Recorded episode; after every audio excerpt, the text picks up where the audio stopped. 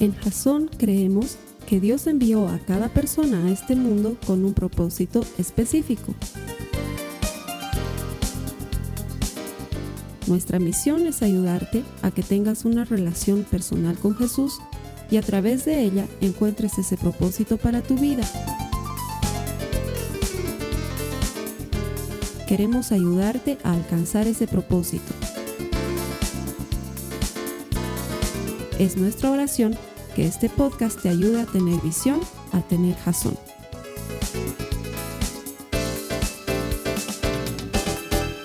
Feliz Navidad, no sé desde dónde estás conectando, pero nuestro deseo, nuestra oración es que Jesucristo llegue a tu corazón y a tu vida, no solamente porque es la Navidad, pero porque el propósito de Dios es tener una relación personal contigo. Y por eso ponemos este servicio en Internet, porque estamos convencidos de que todo el que encuentra a Dios encuentra vida. Detrás de ese servicio hay mucha oración, mucho estudio, mucha preparación, mucha preparación. Confiamos en que Dios puede revelarte su propósito llevarte a tener esa relación personal que Él ofrece y por medio de ella que encuentres la vida abundante que Él compró para ti en la cruz del Calvario. Gracias por estar aquí, bienvenido. A los hermanos, a las hermanas que vienen aquí todas las semanas y me ayudan a predicar, a los miles que se conectan por internet, les doy gracias por estar aquí en este servicio especial navideño. Eh, a diferencia de otros años aquí en Jason, esta vez sí vamos a tener servicios fin de año, así que te doy las gracias por venir aquí. Y te voy a pedir que nos vayamos directo al mensaje porque es bueno, es poderoso y no quiero que nos pasemos de la hora, quiero que optimicemos. Entonces, no me voy a ir por las ramas. Estamos en una serie que se llama Navidad en apuros. Y las últimas tres semanas hemos aprendido que, a diferencia nuestra, porque me imagino que amas la Navidad tanto como yo, la primera Navidad no fue tan fácil de llevar. Muchos estamos felices en esta época de Navidad. Llegan nuestros familiares que viven afuera, o nuestro hijo que estudia en otro lugar, o nuestros parientes que viven en otra ciudad y nos juntamos, las familias se juntan, celebramos cosas lindas, comemos algo delicioso. Eh, y alguien me va a decir, ay Carlos Alberto, pero no todos lo hacen así. No seas amargoso, no seas grinch. la mayor parte de la gente disfruta la Navidad, pero la primera Navidad no fue así. Y las primeras tres semanas que hemos visto que José y María atravesaban una serie de dificultades, los problemas y las dificultades que han enfrentado José y María nos han enseñado que quién sabe probablemente el problema que tú y yo estamos viviendo hoy sea solamente el envoltorio de una gran bendición que viene adentro. ¿Por qué? Porque Dios puede permitir un problema para examinarte puede permitir un problema para ver cómo está tu corazón en tu relación con Él. Dios puede permitir un problema para dirigirte. Los problemas suelen hacernos cambiar de dirección. Y entonces Dios puede permitir un problema para que cambies de dirección. Dios puede permitir un problema o incluso ocasionar un problema en tu vida para corregirte. Para que algo que estás haciendo mal lo cambies. Para que una actitud equivocada la transformes. Incluso para que abandones un pecado. Un problema te puede ayudar a corregir tu camino.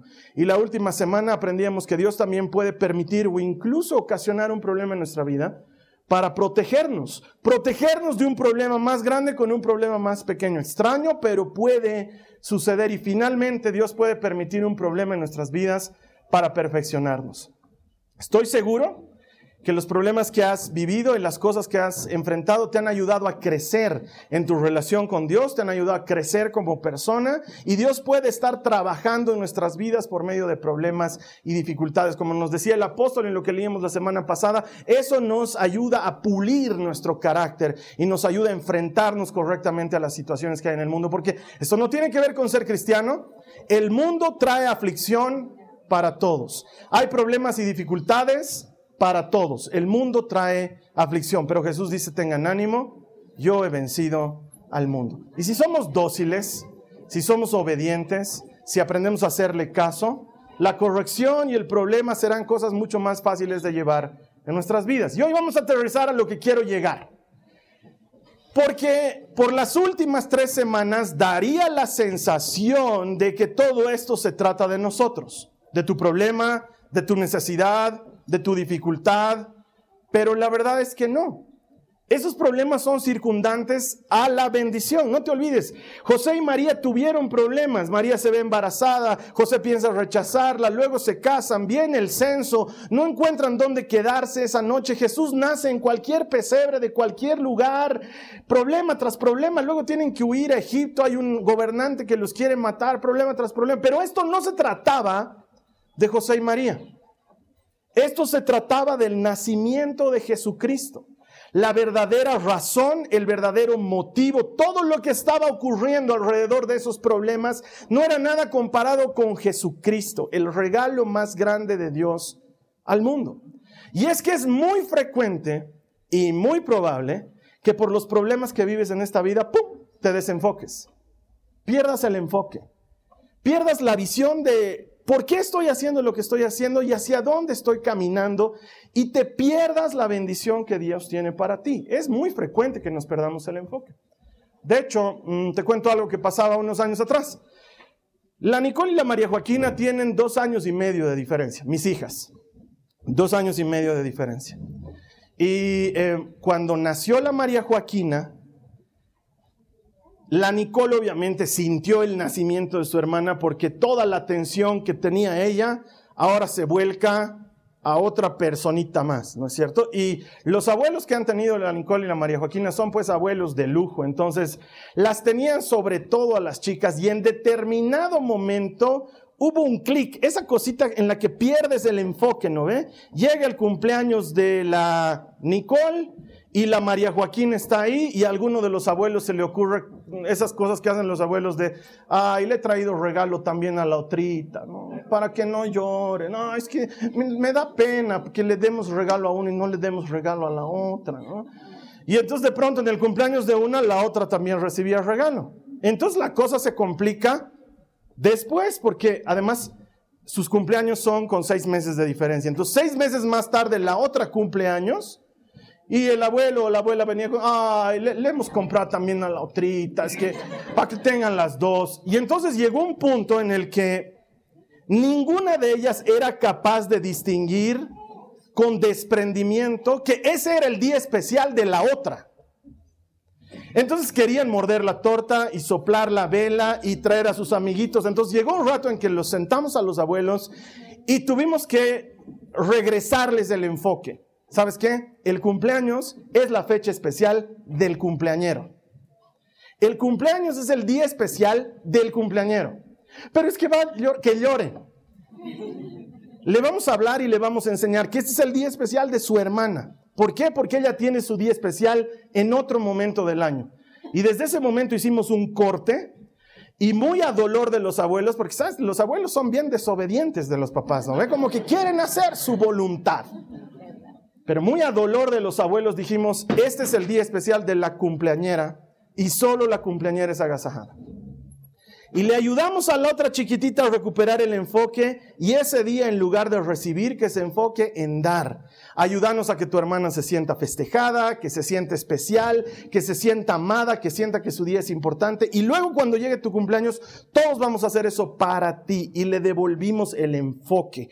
Y este día y este mensaje quiero devolverte el enfoque de lo que hemos estado viendo las últimas semanas, porque de tanto hablar por qué Dios puede permitir un problema en nuestras vidas, nos olvidamos que todo lo que Dios está permitiendo es por una sola razón y esa razón se trata de Él. Él es el verdadero motivo, Él es el protagonista. Todo gira en torno a Jesucristo. Y si vives problemas y si tienes dificultades y sales adelante de ellas, adivina a quién tienes que darle gloria. A Jesucristo que te sostuvo durante toda la dificultad. Él es fiel y sus promesas se cumplen y su palabra permanece para siempre. Entonces el mensaje de hoy no podía irse por otro lado, sino por la bendición. Tres semanas te estaba hablando del paquete, el problema, todo lo que tenía encima la bendición pero ahora vamos a hablar la bendición, el mayor regalo de Dios al mundo. Y para eso te pido que me acompañes a Mateo en el capítulo 2, los versos 10 al 11. Vamos a leer lo que dice Mateo. Dice, cuando vieron la estrella, se llenaron de alegría. ¿Quiénes? Los reyes magos de quienes hablaremos en un minuto más. Entraron en la casa y vieron al niño con su madre, María, y se inclinaron y lo adoraron.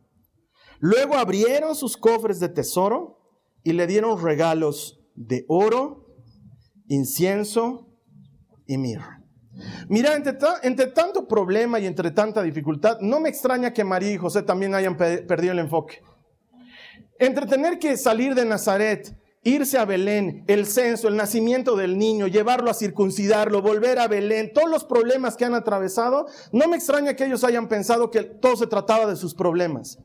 Pero de pronto la situación cambia completamente cuando tres magos del Oriente, representantes de tres naciones distintas de la humanidad de esa época, llegan y sin conocer a la familia, solamente guiados por sus estudios de las estrellas, llegan a ese lugar y cuando ven al niño, lo adoran.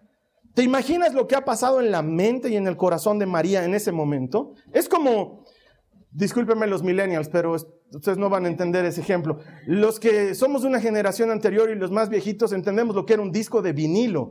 Los discos de vinilo eran unos, unos discos enormes que se les ponía una agujita encima y empezaban a dar vueltas y entonces escuchabas la canción. Qué horrible era cuando alguien te pateaba el disco de vinilo, ¿no ves? Sonaba. Y la canción saltaba otra cosa, ¿no ves? Eso ha pasado ahorita en la mente y en el corazón de José, de María. En lo que ellos están discutiendo, que parece que vamos a tener problemas en esta ciudad, que nos tenemos que mover a este otro lado, entran unos hombres vestidos elegantemente, se hincan delante del niño y lo adoran. Y luego sacan regalos y se los entregan. Entonces yo me imagino que ahí la mamá y el papá charlan y dicen, oh, nos hemos olvidado que esto no se trata de nosotros, se trata de Él. El verdadero motivo es Él. Todo esto que estamos viviendo se trata de Jesucristo. yo quiero invitarte a ti a que vuelvas al enfoque correcto. La vida nos tiende a volver muy egoístas.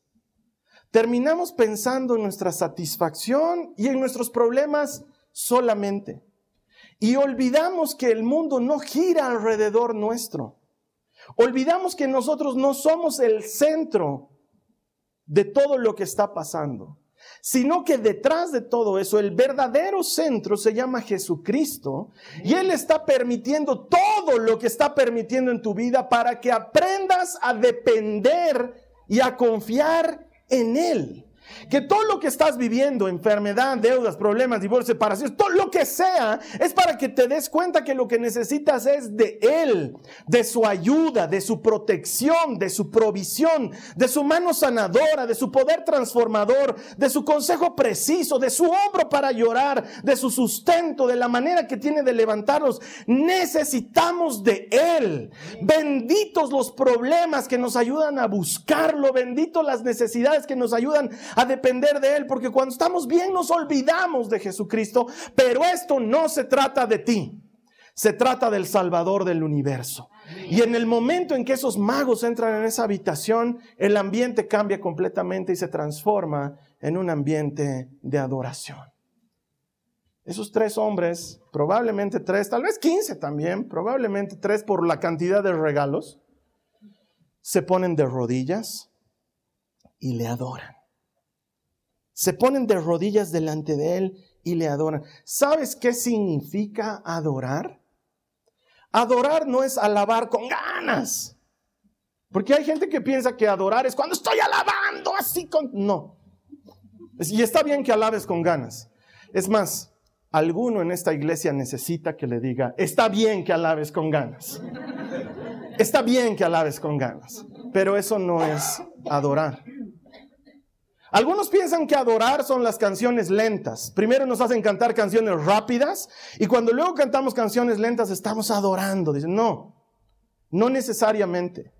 La adoración no tiene que ver con un estilo de música, no tiene que ver con un momento de la oración. La adoración tiene que ver con una actitud de decisión tuya cuando eliges entregarle todo a Jesucristo.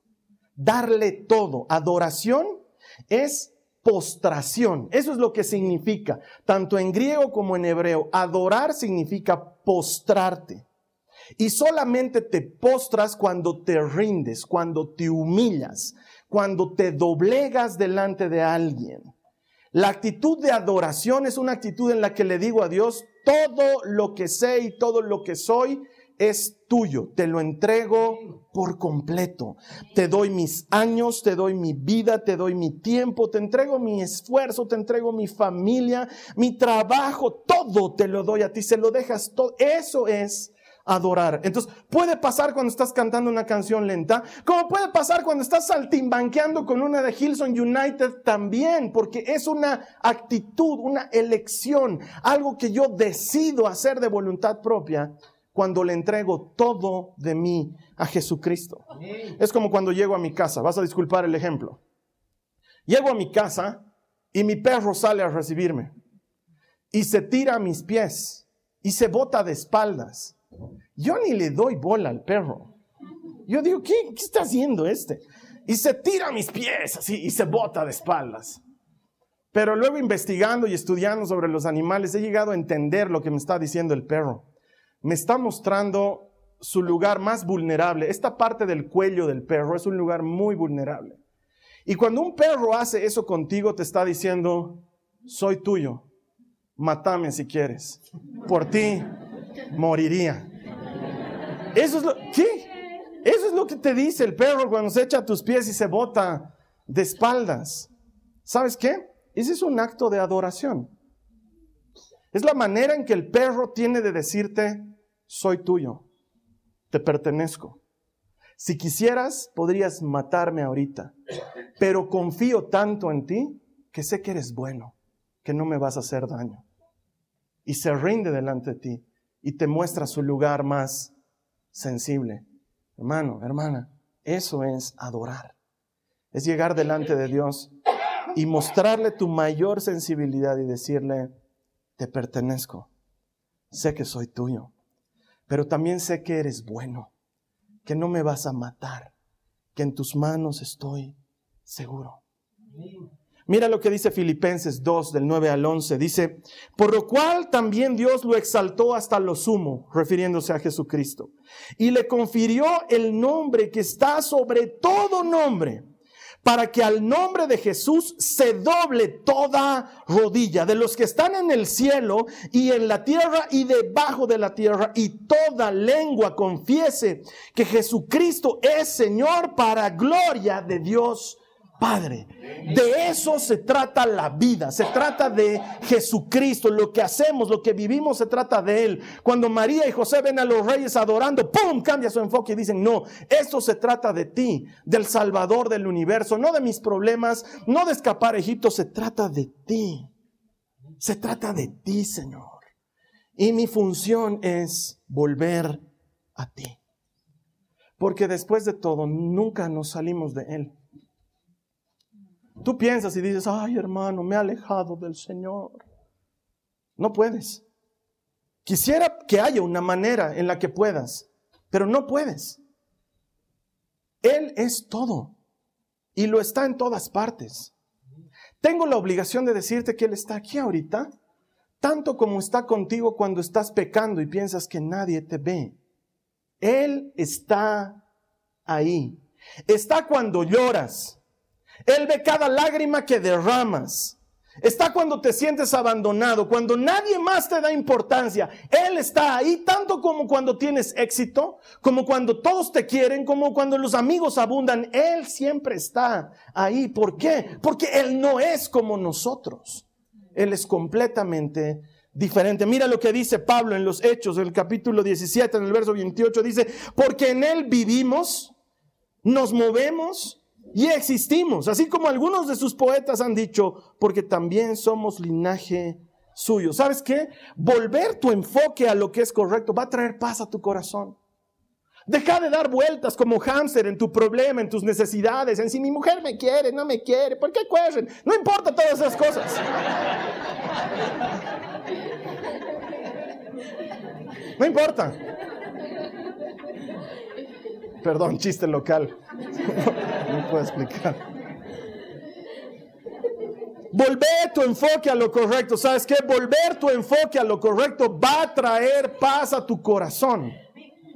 Mira, toda la semana pasada he estado de viaje y mi esposa se ha dedicado a mega archi ultra recontra reordenar mi casa. He vuelto y mi casa es un lugar completamente distinto. Pero ¿sabes qué? ¿Qué sensación de paz provoca el que las cosas estén en su lugar? ¿Qué sensación de paz provoca el que las cosas estén en su lugar correcto. Volvé al lugar correcto en el cual Cristo ocupa el centro, Él es el centro. La razón por la cual en todo este relato del nacimiento de Jesús nos introducen a estos reyes con los regalos es porque quieren que todos volvamos al motivo central de la historia. Cristo es el centro. Ayúdame a decirle a tu hermano que está a tu lado, dile, Cristo es el centro. Cristo es el centro. Se trata de Él. Él es el centro. Y mira, los reyes le adoran y le dan regalos, dice. Sacan tres regalos. Le regalan oro, incienso y mirra. El oro y el incienso tienen dos significados bien importantes y que quiero compartirlos contigo para que aprendamos por qué. No es por casualidad que le dan oro, incienso y mirra. Lo hacen no solamente porque se cumple una profecía del Antiguo Testamento, pero además porque tiene una significación especial en los regalos. El oro es un regalo que se le da solamente a los reyes en esa época. Tú cuando ibas a visitar un rey no llegabas con las manos vacías, llegabas con un presente. Y si el rey era un rey digno, llegabas con oro. Y estos hombres que ni siquiera conocían al niño, saben que es el rey del universo, así lo están buscando, y vienen y le traen un regalo de oro. ¿Por qué? Porque eres rey, tú eres rey Jesús. Y le traen incienso. El incienso es un una resina especial, una resina aromática que se utilizaba mucho en el templo y mucho más antes en el tabernáculo de reuniones y que simbolizaba la presencia de Dios. Y los únicos autorizados a quemar incienso en ese entonces eran los sacerdotes. ¿Para qué irían a regalarle algo que no va a poder usar? Pero lo que le están diciendo es, tú eres rey, pero también eres sacerdote. ¿Y eso qué tiene para nosotros, Carlos Alberto? Nosotros somos occidentales, no tenemos idea qué significa eso. Sí, pero para los judíos de la época tenía mucho valor. Ellos estaban esperando la llegada del Mesías. Y según las profecías del Antiguo Testamento, este Mesías, este descendiente de David, este elegido con un propósito para cumplir los designios de Dios sobre Israel y sobre el mundo, tenía que ser rey y tenía que ser sacerdote. ¿Y sabes qué? Había un cruce de cables en la época, porque los reyes venían por una línea, David, pero los sacerdotes venían por otra línea, Leví. David era descendiente de Judá.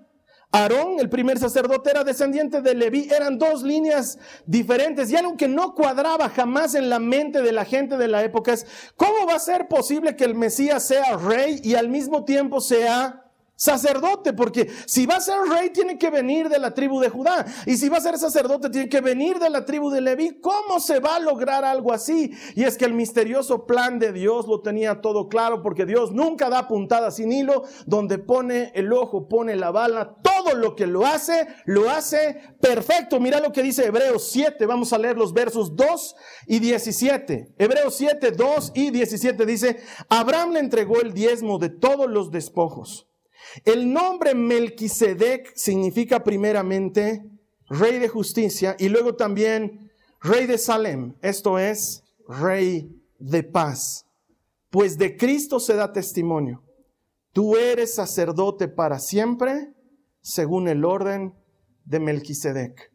Mira, podría estar horas en esto. De hecho, esto trata, es un estudio bíblico que podríamos hacerlo en la escuela bíblica durante un par de meses, porque es muy profundo, pero te lo voy a poner así de sencillo. Jesús es rey porque viene de la tribu de Judá. Él es el león de la tribu de Judá, del linaje de David. Tanto María como José eran descendientes de David, número uno. Pero número dos, él es elegido sacerdote de otra manera. En el Antiguo Testamento aparece este tal Melquisedec que Hebreos nos dice, no sabemos de dónde aparece, parece que ni papás tenía. Aparece y luego también desaparece. Este Melquisedec era conocido como el rey de paz. Y cuando se encuentra con Abraham, Abraham es el que le da diezmos a Melquisedec y no a la inversa, demostrando con esto que Melquisedec era superior a Abraham. Y luego resulta ser que este Melquisedec comparte con Abraham pan y vino.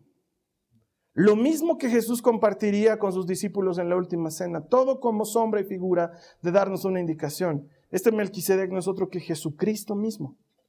en una manifestación previa al Nuevo Testamento para mostrar que Él es rey y sacerdote. ¿Por qué? Él solito se sube a la cruz del Calvario. No lo malentiendas. Lo golpean, lo arrestan, lo matan. Pero si eso no hubiera sucedido, Él lo hubiera hecho por su cuenta porque Él fue voluntario. Nadie lo obligó. Nadie lo arrestó en contra de su voluntad. Jesús vino a ser el sacrificio perfecto para la expiación de todos nuestros pecados.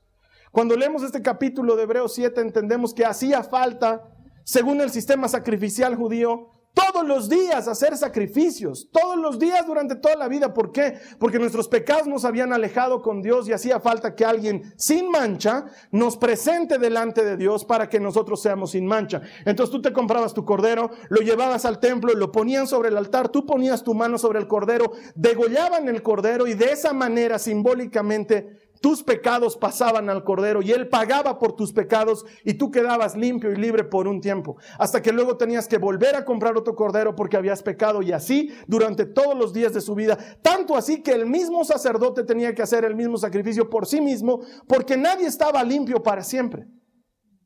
Pero viene Jesucristo, el Hijo de Dios, el Rey de paz, y se ofrece a sí mismo en sacrificio para que tú y yo nunca más tengamos que ser sacrificados.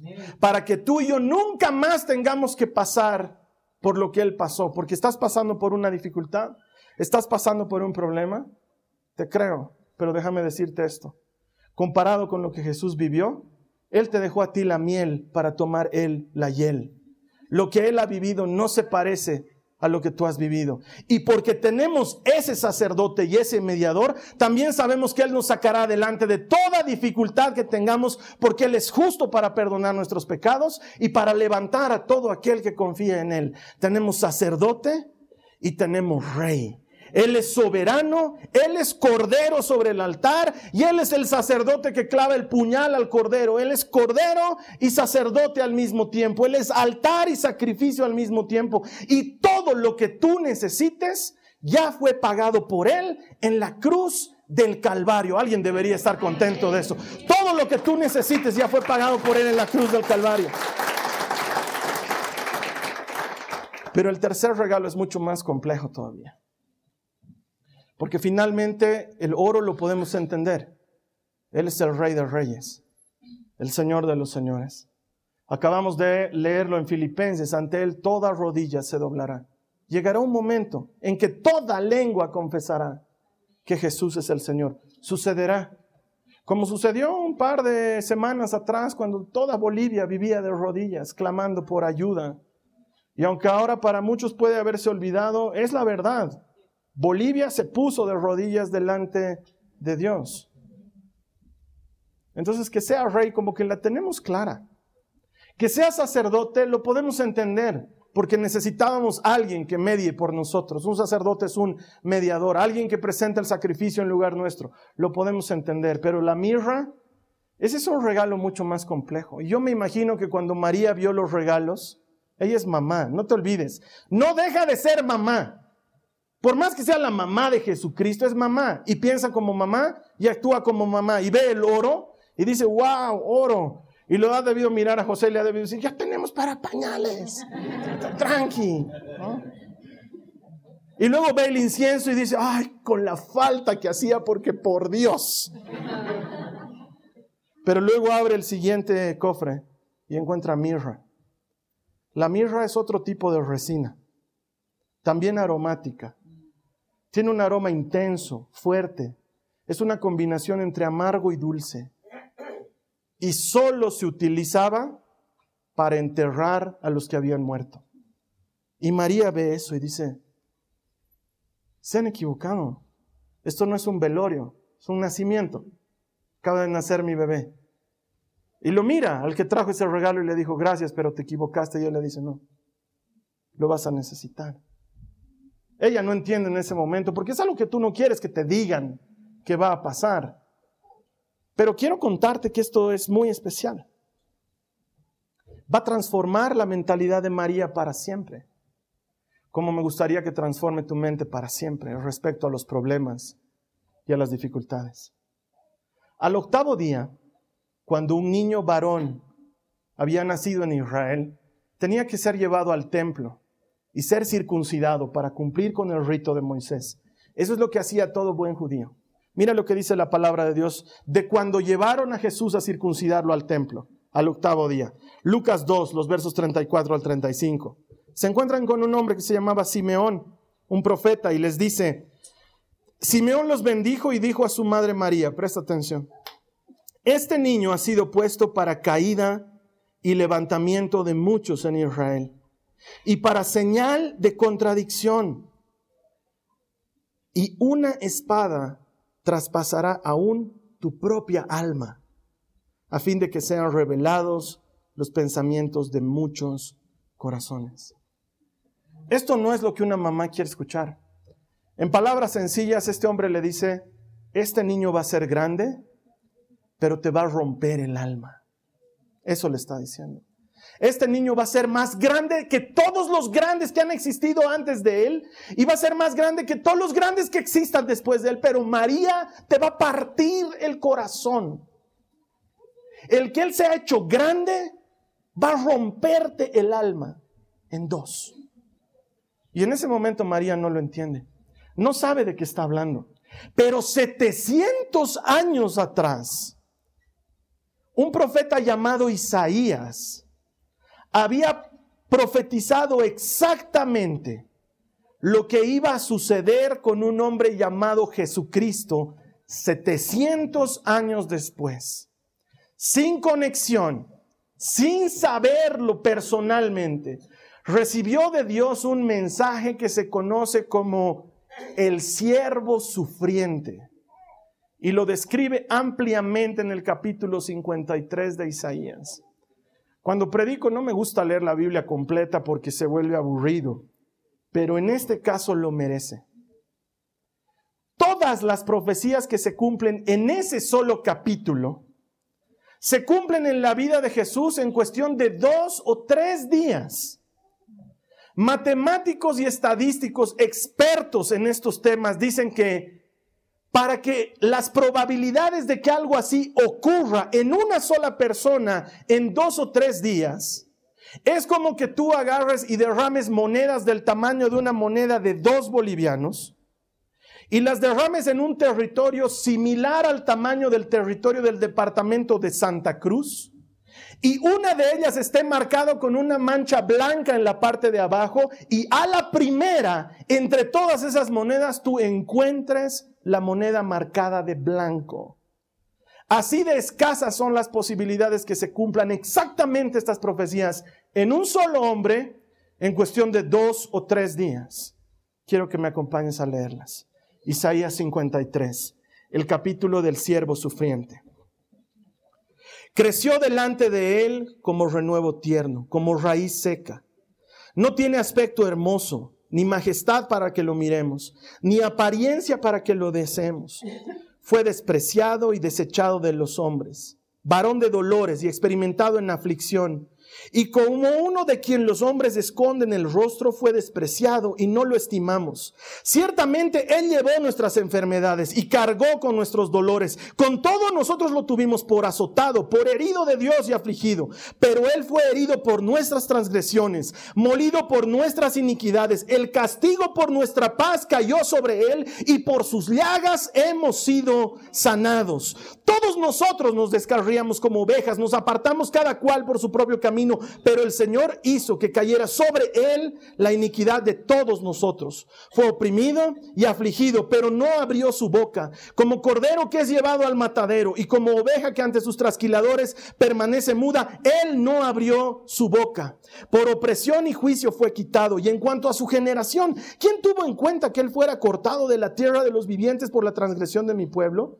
¿A quién correspondía la herida? Se dispuso con los impíos su sepultura pero con el rico fue en su muerte, aunque no había hecho violencia ni había engaño en su boca, pero quiso el Señor quebrantarlo, sometiéndolo a padecimiento. Cuando Él se entregue a sí mismo como ofrenda de expiación, verá su descendencia, prolongará sus días y la voluntad del Señor en su mano prosperará. Debido a la angustia de su alma, Él lo verá y quedará satisfecho. Por su conocimiento el justo, mi siervo, justificará a muchos y cargará las iniquidades de ellos. Por tanto, yo le daré parte con los grandes, y con los fuertes repartirá despojos, porque derramó su alma hasta la muerte, y con los transgresores fue contado. Llevó el pecado de muchos e intercedió por los transgresores. Todo eso Isaías lo dijo 700 años antes de que Jesús, la noche que iba a ser entregado, haya orado en Getsemaní. Quiero que me entiendas esto. En Navidad hablamos de otras cosas y nos olvidamos de hablar del motivo central. Y hasta que tú no comprendes realmente lo que Jesús estuvo dispuesto a vivir por ti y por mí, no entiendes el sentido de todo lo que vivimos y lo que hacemos. No lo entiendes. Y tus problemas parecen muy grandes y tus necesidades insolucionables. Pero esa noche, la noche que Jesús iba a ser entregado, angustiado al punto de la muerte, les dice a sus discípulos, tengo tristeza, estoy triste hasta la muerte, ayúdenme a orar. Y se aleja de ellos. Y la Biblia dice que estaba tan angustiado que su sudor se, transformó en grandes gotas de sangre. Esa es una condición médica, no es un invento, no es un maquillaje de lo que sucedió ese día. Grandes cantidades de ansiedad producen que los vasos los vasos capilares sanguíneos que tenemos en la piel revienten y producto del sudor caigan como gotas de sangre al piso. Así de asustado estaba, así de ansioso estaba y oró y le dijo a su padre, por favor, si es posible, no quiero que pase lo que dice Isaías 53, porque sé lo que dice Isaías 53, pero que se haga tu voluntad y no la mía. Y acabamos de leerlo. No tenía nada de hermoso, dice. Nada que nos llame la atención. Nada lindo de ver en su rostro. Porque Jesús fue golpeado y abofeteado. Le arrancaron las barbas. Le pusieron una corona de espinas que traspasó su frente y todo su cuero cabelludo. Estaba cubierto en sangre por los golpes y los hematomas de la paliza que le dieron. Pilatos ordenó que lo azotaran. Los látigos de la época tenían esquirlas en los bordes de los látigos que eran de metal. Cada latigazo desgarraba un pedazo de piel de su espalda. Varón de dolores, experimentado en todo sufrimiento. ¿Cuántas veces habrá caído de rodillas hasta que sus rodillas se muelan porque no podía contenerse en pie por los golpes que recibía en la cara, en la espalda, en el cuerpo? Lo escupieron, lo abofetearon, lo insultaron, lo golpearon, lo obligaron a que cargue con su propia cruz. Era un madero enorme que tenía que llevar en sus hombros. Lo llevó de un camino desde donde lo estaban juzgando hasta otro lugar que se llama Gólgota, por lo que se conoce hoy como el Vía Crucis. En esa época se conocía como el camino del dolor porque por ahí exhibían públicamente a los malhechores, a los delincuentes y a los criminales que se habían rebelado en contra de Roma. Y el único que nunca había pecado estaba caminando desnudo, con un madero sobre la espalda, por ese mismo camino. Los hacían caminar desnudos para humillarlos. Los hacían caminar desnudos para que sean un vejamen público delante de los demás, para mostrar cómo Roma tenía poder hasta sobre sus vestiduras. Y cuando llegó al Gólgota, utilizaron unos clavos que miden más o menos unas ocho pulgadas. Y lo clavaron en las muñecas, no en las manos como nos suelen contar. Las manos no hubieran logrado sostener un cuerpo tan pesado porque a partir de aquí no hay hueso y esto se hubiera terminado saliendo. Pero lo, clavaron en las muñecas al madero que él había cargado durante todo el camino de la dolorosa.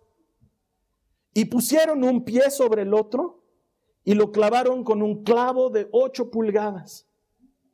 Cuando estás clavado sobre una cruz, es un método de tortura romano que no se ha vuelto a utilizar desde esa época por lo cruel y lo inhumano de ese método de tortura. Porque estás soportando todo tu cuerpo sobre clavos. Y entonces tus pulmones colapsan y empiezan a llenarse de agua. Agua que tu cuerpo está produciendo por el dolor y el sufrimiento. Y empiezas a ahogarte y sabes qué es lo que tienes que hacer para tomar una bocanada de aire. Apoyarte sobre tus pies y sobre tus brazos y jalar lo que más te está doliendo para tomar una bocanada de aire. Esto está sucediendo 700 años después de que Isaías lo predijo. No vocifera. Como oveja llevada al matadero, no abre su boca. No reniega en contra de nadie. Y llega un momento en que pronuncia una palabra en griego, tetelestai. Todo está hecho. Todo se ha consumado. Y con un grito entrega su espíritu. Le clavan una lanza en el costado, en el costado izquierdo, y sale agua como prueba de que los pulmones habían colapsado y sangre del corazón. Y lo bajan y lo reciben en un lienzo que nunca nadie había usado.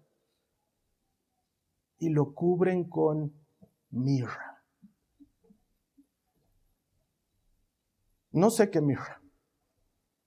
No sé si María seguía teniendo ese cofre. Pero a un difunto se lo, se lo cubría con mirra para que el olor de la putrefacción no trascienda el lienzo.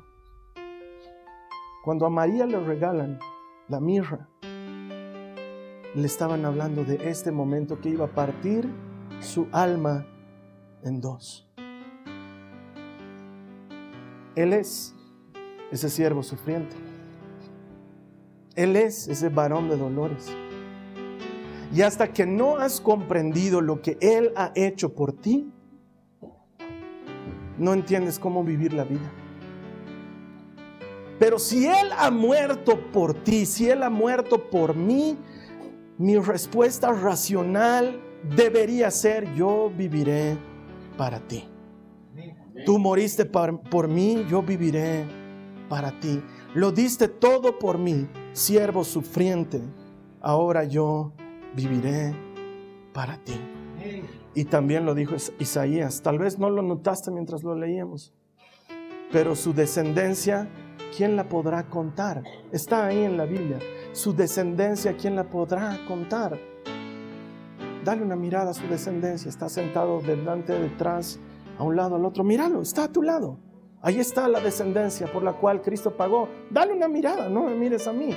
Está ahí, contigo, a tu lado. Y su descendencia nadie la puede contar. Y su reino no tendrá fin. Él es el rey de reyes. Él es el sacerdote elegido. Él es el siervo sufriente. Jesús, moriste por mí. Yo viviré para ti. De eso se trata la Navidad. No se trata de ti, no se trata de mí, se trata de Él. Él es el centro, Él es la razón. Y Él está ahora sentado a la diestra del Dios Todopoderoso. Y va a volver a llevarse con Él a todos los que creen en su nombre.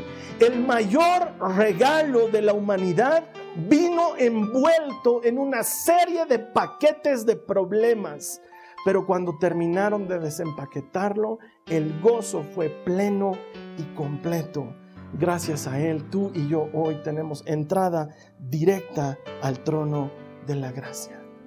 Siempre ha sido Él, siempre se ha tratado de Él. Él es el motivo, Él es la razón. Yo te invito a que ahora cierres tus ojos, vamos a orar para recuperar el enfoque. Está bien que vengas a la iglesia porque necesitas salud. Está bien que vengas a la iglesia porque necesitas que el Señor sane tu matrimonio. Está bien que vengas a la iglesia porque necesitas que el Señor sane tus finanzas. Está bien, pero no olvides la razón fundamental. Todo se trata de Cristo. Si aprendemos a llenar nuestro corazón de Él, créeme, hermana, hermano, cuando entiendes que Él es todo lo que necesitas, nunca más te falta Nada.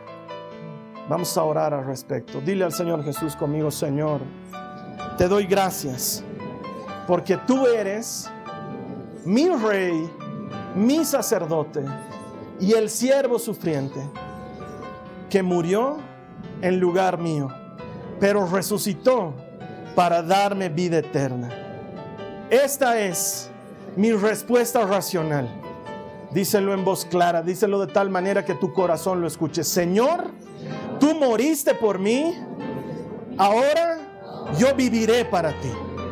Te entrego mis días, mi tiempo, mis años, mi salud, mis talentos, mis capacidades, mi fuerza.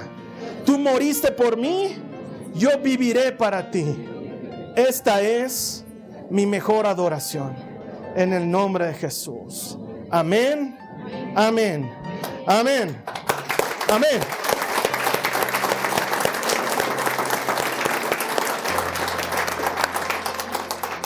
Todavía tenemos una semana más para hablar de Navidad en apuros y el Jesucito va a seguir dando problemas la siguiente semana. Ahí vamos a ver cómo podemos aprender a estar en los asuntos de mi Padre. Eso es lo que Él va a terminar por enseñarnos. Lo vamos a ver aquí la siguiente semana. Y en tanto, ayúdame a compartir este mensaje navideño gratis por las redes sociales a cuanto amigo o hermano o pariente tuyo lo necesite. Porque quién sabe en este momento, esta es la clase de mensaje que hará la diferencia en su vida. Y entonces ahí tú y yo vamos a celebrar que todo el que encuentra a Dios encuentra a Dios. Te espero aquí la siguiente semana. Que el Señor te bendiga. Esta ha sido una producción de Jason Cristianos con Propósito. Para mayor información sobre nuestra iglesia o sobre el propósito de Dios para tu vida, visita nuestro sitio web www.jason.info.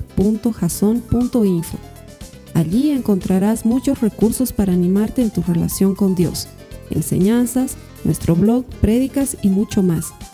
Te lo deletreamos www.jazon.info. También puedes visitarnos en nuestro sitio en Facebook www.facebook.com barra Que Dios te bendiga abundantemente. Muchas gracias.